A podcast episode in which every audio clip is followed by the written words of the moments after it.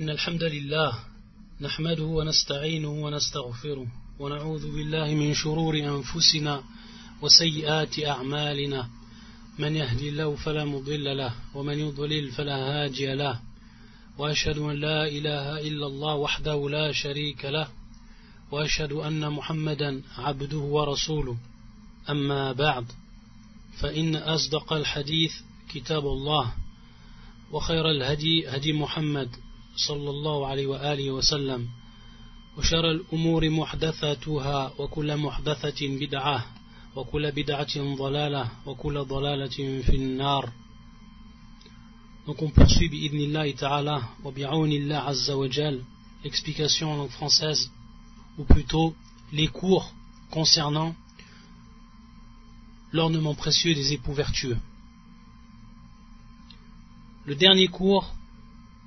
où on avait abordé la question du mariage sous un aspect qui touche plus la jurisprudence.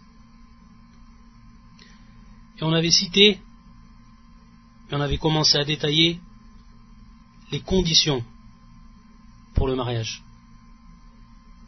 Les conditions pour le mariage. On a cité quatre conditions. On en a expliqué trois.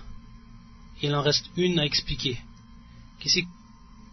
L'accord de la femme, Nam. Rida al-mar'a. Ensuite la dot, al-mahr. Ensuite le témoignage ou l'annonce. Pour ce qu'on a vu la dernière fois, dans les derniers cours, on a vu deux choses et deux points qui sont très importants par rapport au mariage en islam.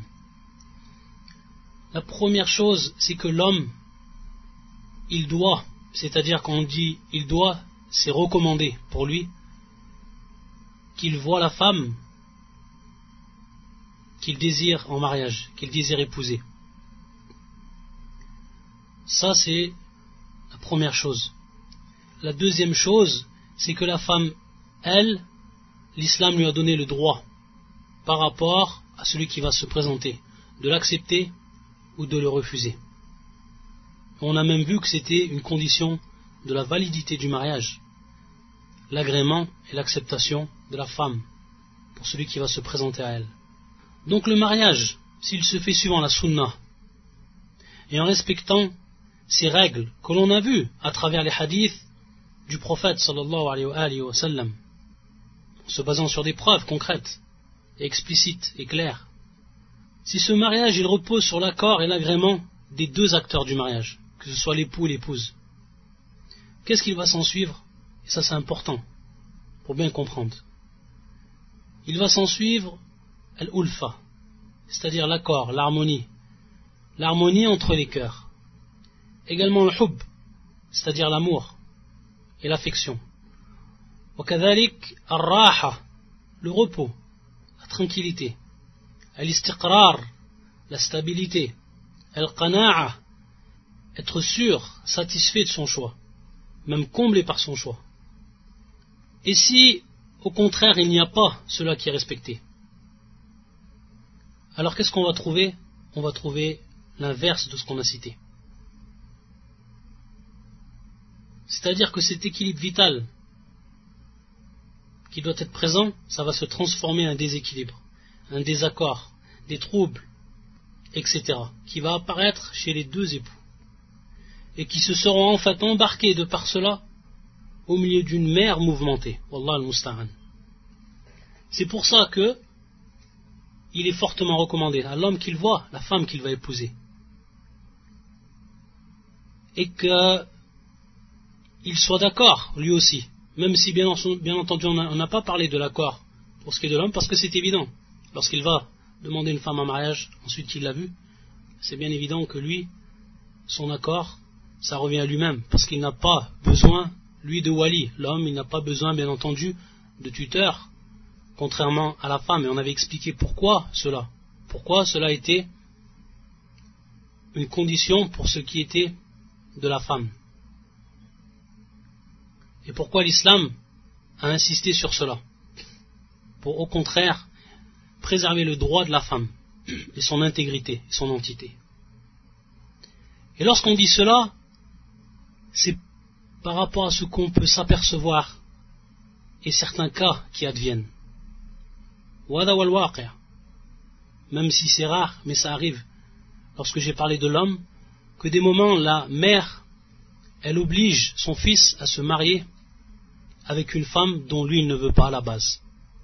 Et des cas que je connais. Et qu'est-ce qu'il s'ensuit? Il s'ensuit que dans le mariage, il n'y a pas de baraka, il n'y a pas d'amour, il n'y a pas tout ce qu'on a pu citer et qui formait cet équilibre vital.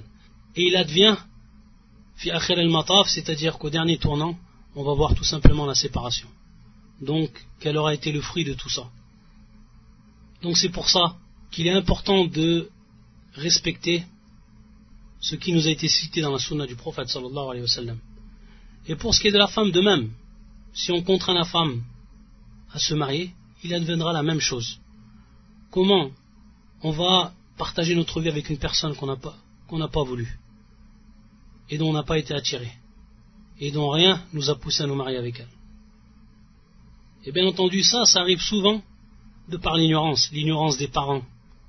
Également, al c'est-à-dire le tribalisme, etc.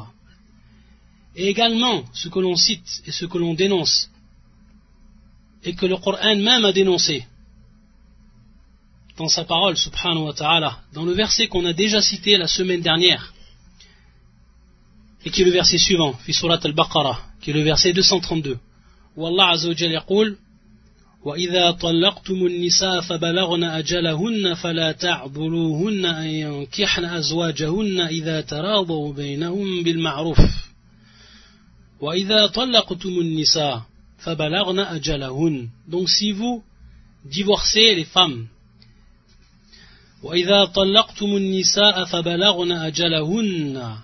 donc c'est-à-dire, quel est le sens ou la traduction du sens Et quand vous divorcez d'avec vos épouses et que leur délai expire, et que leur délai expire, alors ne les empêchez pas de renouer avec leur époux.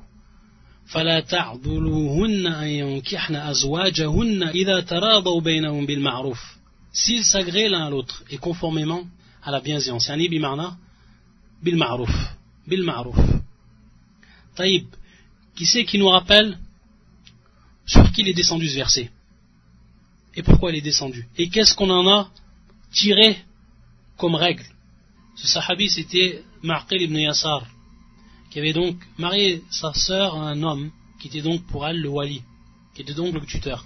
Et bien entendu, lorsque il l'a divorcée et qu'a fini l'iddah, donc la période, et qu'il a voulu ensuite se remarier avec elle, alors imtana'a Markel, c'est-à-dire qu'il en a empêché Markel, donc le frère, le frère de son ex-femme, celui qui même qui les avait mariés une première fois. Il n'a pas donné bien entendu son accord, et sans son accord, alors bien entendu on ne peut on ne peut conclure le mariage. Et c'est de là qu'on avait dit que ce verset était une des preuves que l'accord du wali c'était bel et bien une condition, de par ce verset, en plus des, autres hadiths qu'on a vus durant le cours dernier. Et qu'ensuite ce verset est descendu. Et qu'après que ce verset est descendu, il dit au prophète sallam, Tab'an, ou sam'an li rabbi wa ta'atan, sam'an li rabbi wa ta'atan. C'est-à-dire qu'il a dit que j'écoute et que j'obéis à mon Seigneur, et qu'ensuite il avait appelé donc l'ancien mari de, de sa sœur et qu'il les a remariés une deuxième fois. Donc on avait vu par rapport à ce verset qu'il y avait un thème qui était cité et qui était la forme verbale ici. Et ce verbe qui vient du terme al-adl, al-adlu. Et qu'est-ce que veut dire ce terme-là? Ce terme, il veut dire au niveau de la langue arabe al-habs wal-man', donc empêcher et retenir. Adlu al-mar'a, c'est-à-dire donc empêcher et retenir. C'est tout simplement empêcher la femme qu'elle se marie. Pour celui donc qui va venir la demander en mariage et qui la désire, qu'est-ce que va faire le wali, donc celui qui est responsable de la femme, le tuteur, comme on l'a expliqué la dernière fois? Il va tout simplement ne pas donner son accord. Et pour une raison qui n'est pas valable. Pour une raison qui n'est pas valable. Bidulm, c'est-à-dire par injustice ou pour une raison que lui peut-être il voit qui est valable, mais qui n'a aucune validité au niveau du char, au niveau de la législation. Ça, c'est ce qu'on appelle la al-mar'a. Et donc la femme, elle ne peut se marier sans l'accord de son wali. Et ça, bien entendu, le verset qui est descendu par rapport, bien entendu, à cette qissa, mais dont on comprend, comme nous l'explique l'imam Shawkani dans son tafsir Fathul Qadir, et de même l'imam Al-Nasafi, fi tafsiri Madarik al-Tanzil wa al-Ta'wil, il nous explique que ce verset, si on le comprend, qu'il est descendu par rapport aux époux, parce qu'on voit bien dans le verset wa nisa, c'est-à-dire, et quand vous divorcez d'avec vos épouses. Donc qui c'est qui divorce L'épouse, c'est le mari. Donc si c'est par rapport au mari, cela, bien entendu, n'est pas, n'est, pas permis. Et cela est interdit. Parce qu'ensuite, Allah c'est-à-dire, alors ne les empêchez pas de renouer ou de se remarier, ou de se marier avec leurs époux. Taïb, c'est-à-dire tout simplement que l'homme, lorsqu'il divorce sa femme, il va peut-être ensuite faire tout pour empêcher que sa femme, elle se remarie. Donc ça, ça rentre par rapport à lui. Ou alors, dans le deuxième cas, si c'est el khitab il c'est-à-dire ceux qui sont concernés, c'est l'awliya, et lorsqu'on comprend la première partie du verset, c'est-à-dire que, comme nous l'a dit euh, Shawkani, al-awliya, c'est-à-dire tout simplement qu'on va affilier dans le verset le divorce aux responsables, lorsqu'on dit que c'est l'awliya, aux responsables donc, ceux qui sont considérés comme les tuteurs, car ils sont en fait la cause directe du mariage, ceux qui ont donné leur autorisation, et de par cela donc, ils ont, ou il y a une cause également, comme on pourrait dire de cause et effet avec le divorce. Donc c'est comme ça qu'on va le comprendre. Donc pour ce qui est des Aoulia, c'est clair que ce verset interdit de faire cette chose, que celui qui est responsable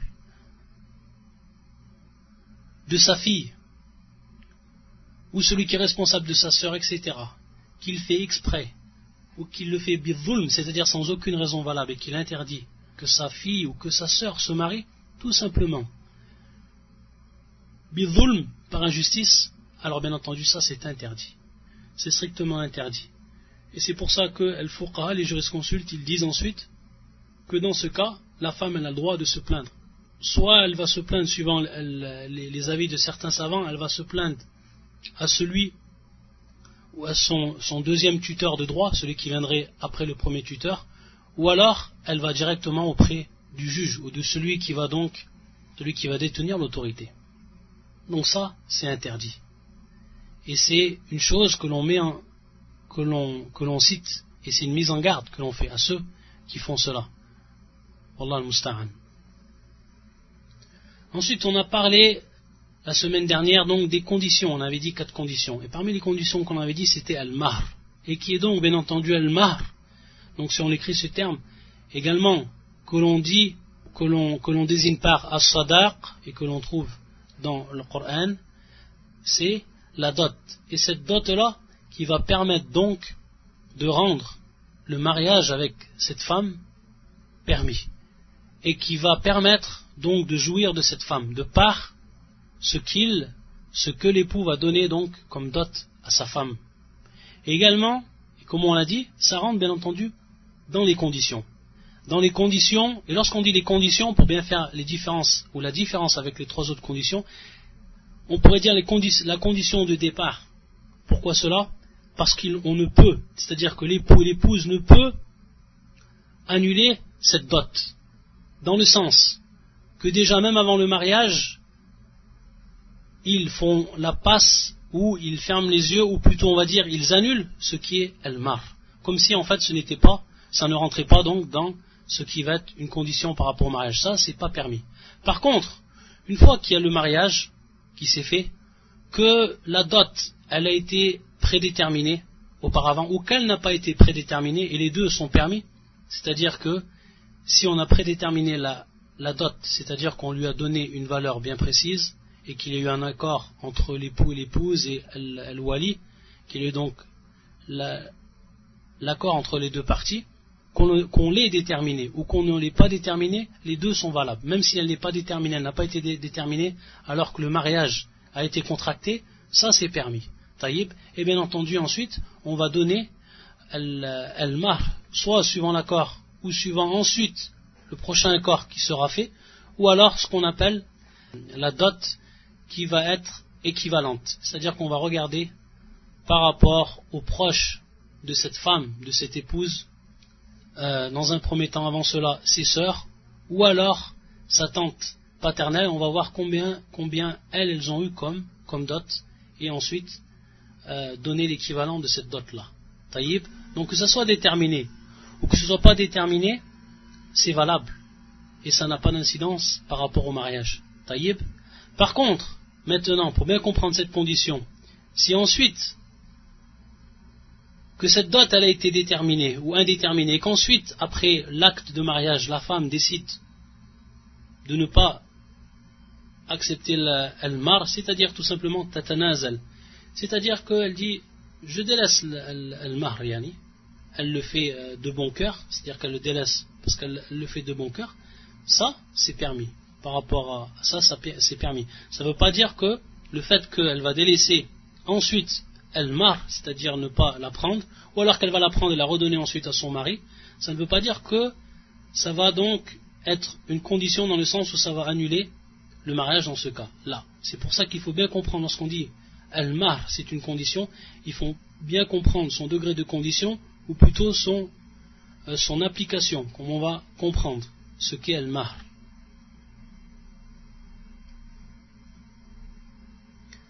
Et bien entendu, pour ce qui est de son caractère obligatoire, bien entendu, c'est une obligation, donc de donner el-mar, comme on l'a donc cité. Une condition, mais également, lorsqu'on regarde les versets du Coran, et lorsqu'on regarde également dans la sunna du prophète sallam, que c'est une obligation par rapport à l'homme Ensuite, que la femme la délaisse, donc comme on l'a expliqué. Un des versets du Coran, qui se trouve sur surat nisa les femmes, et qui est le verset 4, où Allah Azzawajal dit وآتوا النساء صدقاتهن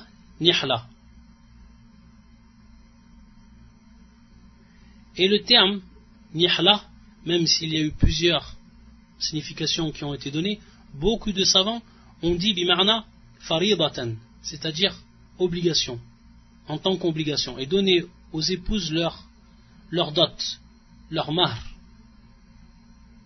Donc on voit ici, d'après la traduction, ils disent eux de bonne grâce. De bonne grâce. Ça, c'est une des significations qui a été donné par certains savants, sachant que la plupart des savants, lorsqu'on revient au tafsir de Ibn Kathir ou al-Qurtubi et d'autres, on voit que la plupart des savants, ils ont dit bimarna faridatan, c'est-à-dire à titre obligatoire. Donc on traduirait donner aux épouses leur mar, leur dot, à titre obligatoire. Ce qui serait donc une preuve. Ce verset serait donc une preuve même au titre obligatoire de al-mar, de la dot. Également, fi surat Nisa, et qui est le verset 24, où Allah Azza wa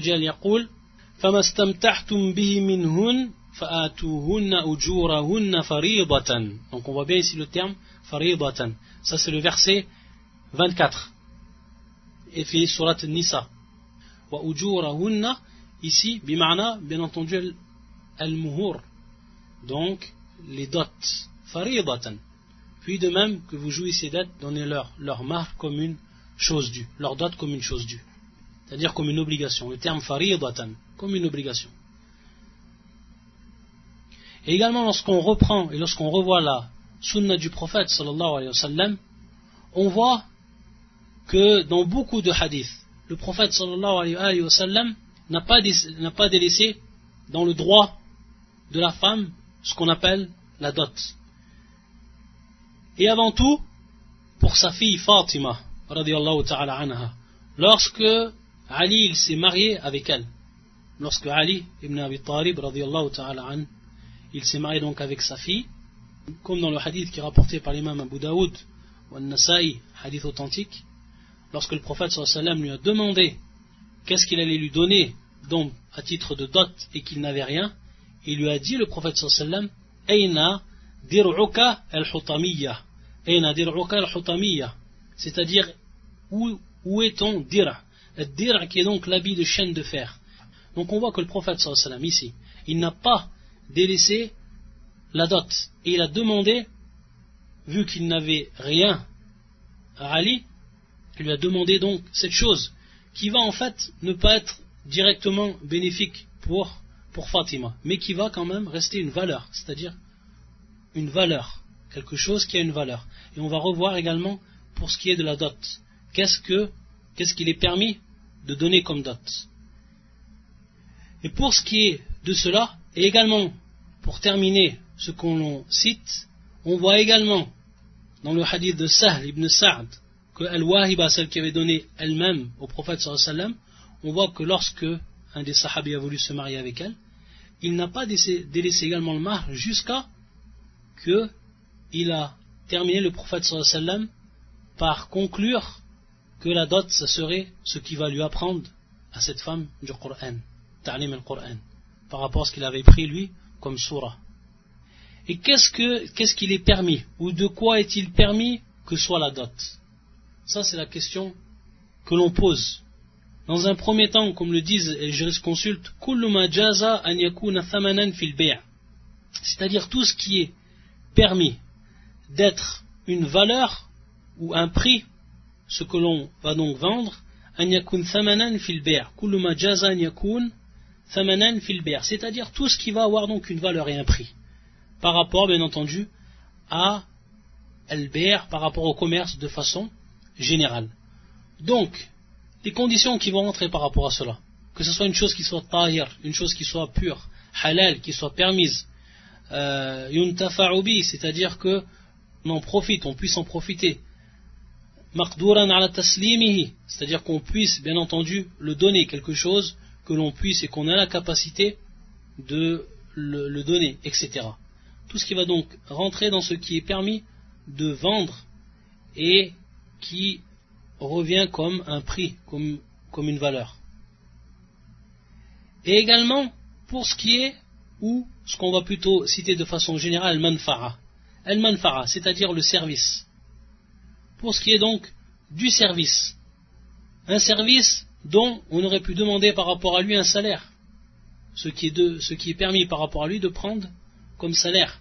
Comme un exemple, comme on a cité, du hadith de Sahl ibn Sa'd, par rapport au fameux hadith de Al-Wahiba, celle qui, a donné, qui avait donné au départ elle-même pour le prophète sallallahu alayhi wa. Lorsqu'à la fin le prophète sallallahu a désigné,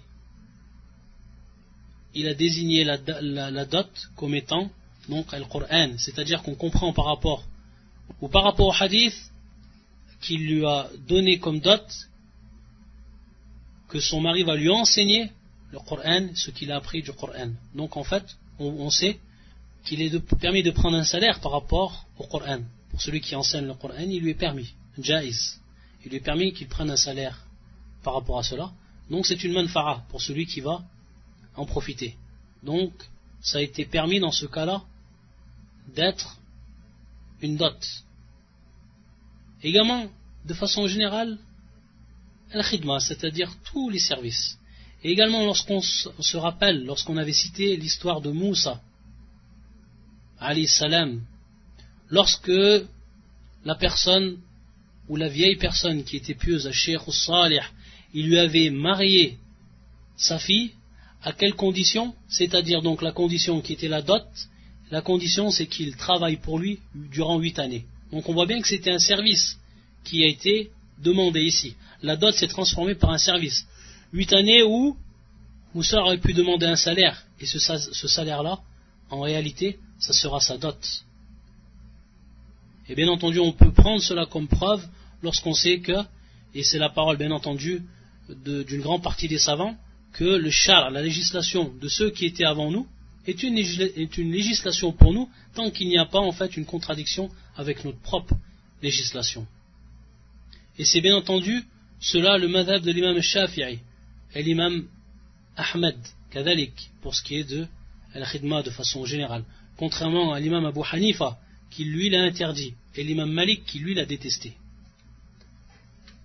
Également, ce qu'ont cité les gens de science, qui va rentrer également ici, fil, fil manfara, ce qui arrivait avec le prophète sallam, lorsqu'il s'est marié avec qui? Lorsqu'il s'est marié sallallahu alayhi wa sallam avec Safiya. Safiya bint Huyay, qui était la fille de l'un des chefs de Bani Nadir, dont tout le monde connaît l'histoire et ce qui s'est passé lorsqu'on revient à la biographie du prophète sallallahu alayhi wa sallam.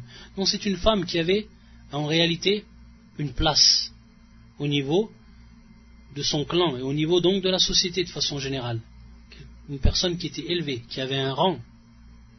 Et l'on sait donc lors, de la, bataille de, de Khaybar ce qui s'est passé. Et lorsque les femmes et les enfants, ils ont été donc capturés et rendus donc comme esclaves. Et qu'est-ce qu'il a fait donc à ce moment-là? Le prophète sallallahu alayhi wa sallam, il a affranchi sa fille, il l'a affranchie et il s'est marié avec elle. Et il a placé cet affranchissement comme la dot. C'est-à-dire donc que lorsqu'il s'est marié avec sa fille, la dot qu'il lui a donnée, été en réalité son affranchissement. Donc ça a été bien entendu une manfara, ça a été en réalité pour elle ce qui lui a été profitable. Et bien entendu, ce hadith est muttafaqun alayh. Et également ce que certains ont cité, mais il faut donner la précision par rapport à ça. C'est bien entendu ce qui s'est passé entre Abu Talha et Umm Sulaim. Lorsque Abu Talha a voulu se marier donc avec Umm Sulaim, on sait qu'elle n'a accepté de lui, qu'elle n'a accepté de lui le mariage que s'il se convertit, c'est-à-dire que s'il rentre dans l'islam, c'est-à-dire l'islam, son islam. Et bien entendu, il s'est converti à Abu Talha, et donc ça en est revenu donc à l'islam. Mais est-ce qu'on comprend ici Est-ce qu'on va comprendre dans ce hadith qui est authentique, qui est rapporté par l'imam al-Nasai, et qui est un hadith, un hadith sahih Est-ce qu'on va comprendre que el-mar, est-ce qu'on va comprendre que la dot c'était l'islam? Ou est-ce qu'on va comprendre qu'en réalité, Umm Sulaim yatanazalat an el-mar C'est-à-dire c'est elle qui a délaissé ensuite el-mar. Et que, tout simplement, si et c'est en fait ici comme une condition, ishtirat. Si la condition qui était donc que lui, qu'il rentre dans l'islam, c'est-à-dire qu'il se convertisse. Mais donc on ne peut considérer que la dot ici c'était l'islam. Non, on va considérer et on va dire que ici c'est Moussulaim qui a en fait délaissé sa dot, qui n'a pas voulu en fait ensuite de dot après le mariage, mais la condition était bien entendu que Abu Talha, il se convertisse à l'islam. Ensuite, un point qui est également important à citer, et pour ce qui concerne Al-Mahr, qui concerne toujours donc cette dernière condition que l'on cite, et qui est par rapport à la valeur même de Al-Mahr. Est-ce que on a, on a donc cité de quelle euh, nature pouvait être cette dot? Mais est-ce que, et c'est l'autre question qui se pose, est-ce qu'elle a une valeur minimale? Il faut savoir que il n'y a rien d'authentique, pas de hadith authentique qui vont en fait désigner une valeur minimale pour ce qui est de la dot. Il n'y a rien. Il n'y a rien qui a donc été authentifié du prophète comme la détermination d'une valeur minimale pour, minimale pour ce qui est donc de, de la dot.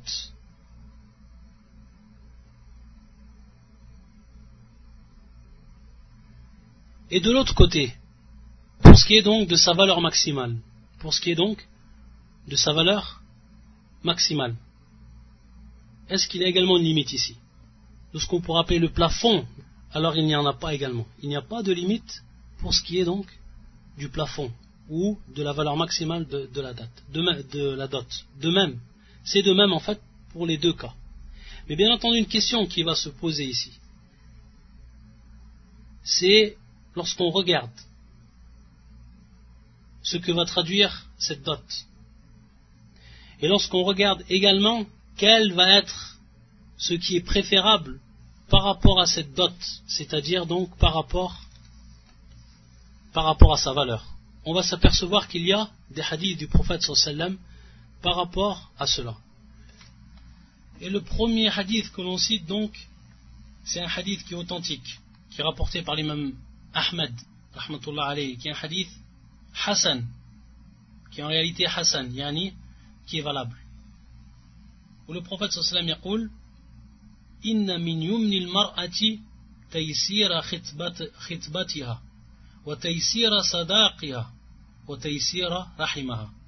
Comment on va comprendre ce hadith Inna min yumni al-mar'a, c'est-à-dire comme nous l'a expliqué l'imam Al-Manawi, fi kitabi donc Al-Fayd al-Qadir, il nous dit que min yum bima'na min barakati, donc min barakati al-mar'a, c'est-à-dire de cette bénédiction, de la baraka de cette femme, taysir khitbata, c'est-à-dire au taysir khitbatiha, c'est-à-dire donc la, la simplicité et la facilité de ce qu'on appelle le khitba, donc le, préliminaire du mariage, lorsque la personne donc va se présenter.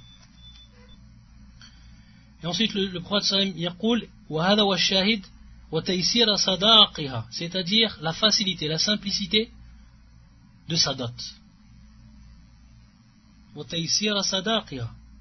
Et ensuite il dit le prophète rahimaha, c'est-à-dire bien entendu comme l'a expliqué Urwa ibn Zubair, c'est-à-dire qu'elle est de manière rapide des enfants et beaucoup d'enfants.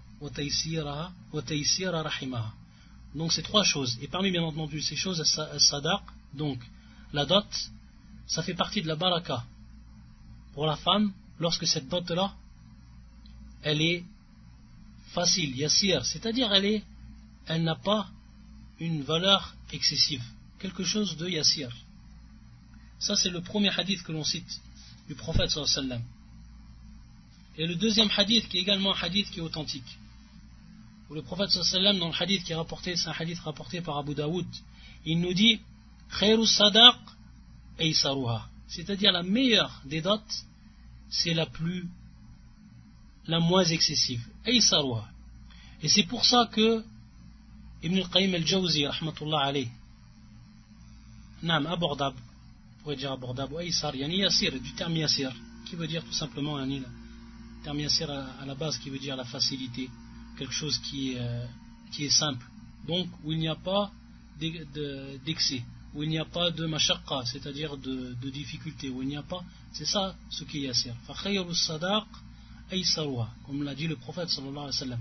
C'est pour ça qu'Ibn al-Qayyim, après avoir rappelé beaucoup de hadiths qui vont dans ce sens, il dit al-mughalatu fil makruha, c'est-à-dire le fait d'exagérer justement, le fait d'exagérer pour ce qui est donc de la dot et de hausser la dot. Donc l'exagération dans la dot, c'est quelque chose qui est détestable. Makruha, fin nikah. C'est-à-dire que, cela va apporter le moins de baraka possible. Le moins de baraka possible. Allah al Et malheureusement, ce qu'on voit auprès des gens qui sont responsables, Aoulia et autres, comme les pères et autres. On voit jusqu'à qu'entre eux, ils se font des concurrences par rapport aux dots. C'est à celui qui va marier sa fille avec la dot la plus haute. Il en est fier de cela. Regardez le regardez l'ignorance de ces gens-là, qui sont complètement à côté de la plaque pour ce qui est de l'application de ce qui est venu dans la sunna du prophète sallallahu où il est détestable, détestable d'exagérer dans ce qui est de la dot. Et bien entendu, on va comprendre cela pour ce qui est du pauvre, c'est-à-dire pour ce qui est de la personne qui est pauvre, sachant que la pauvreté ne peut être une barrière au mariage. Ça, c'est pas possible. C'est pas possible. Et c'est là qu'on fait encore apparaître la facilité de l'islam. C'est là que va apparaître encore la facilité de l'islam par rapport au mariage, comme on l'a dit qu'on fera apparaître durant tous ces cours. C'est que même pour celui qui est pauvre, il y a eu la facilité. On s'est aperçu que le prophète sallam, il a marié en compensation de l'apprentissage du Coran, en compensation d'une bague de fer, etc. Donc on voit qu'il a simplifié le prophète sallam au mieux pour ce qui était de la dot. Et on voit ensuite, d'après ces hadiths qui sont plus générales, de par sa parole lui-même, sallallahu alayhi wa sallam, que c'est là où se trouve réellement la baraka, et que c'est la meilleure des dots. Et il faut bien comprendre que as-sadaq wasila, c'est-à-dire que c'est un moyen, ce n'est pas la raya, ce n'est pas en fait un but en soi, c'est simplement un moyen. Et donc, lorsqu'on dit par rapport donc à la personne qui est pauvre, c'est que suivant sa capacité, il va donner donc el-mar, sans donc qu'il fasse de dette, quelque chose qui est simple par rapport à lui. Par contre, pour ce qui est de la personne qui va être riche, très riche, et qui va peut-être lui se marier avec certainement une femme qui est de son rang, il n'y a pas de mal par rapport à ce qu'il va donner en fait lui, bien entendu, par rapport lui à son rang, sans bien entendu rentrer dans l'exagération et dans la hausse. Donc il y aura bien entendu toujours une différence entre une personne qui a réellement les moyens et une, personne qui n'a pas les moyens.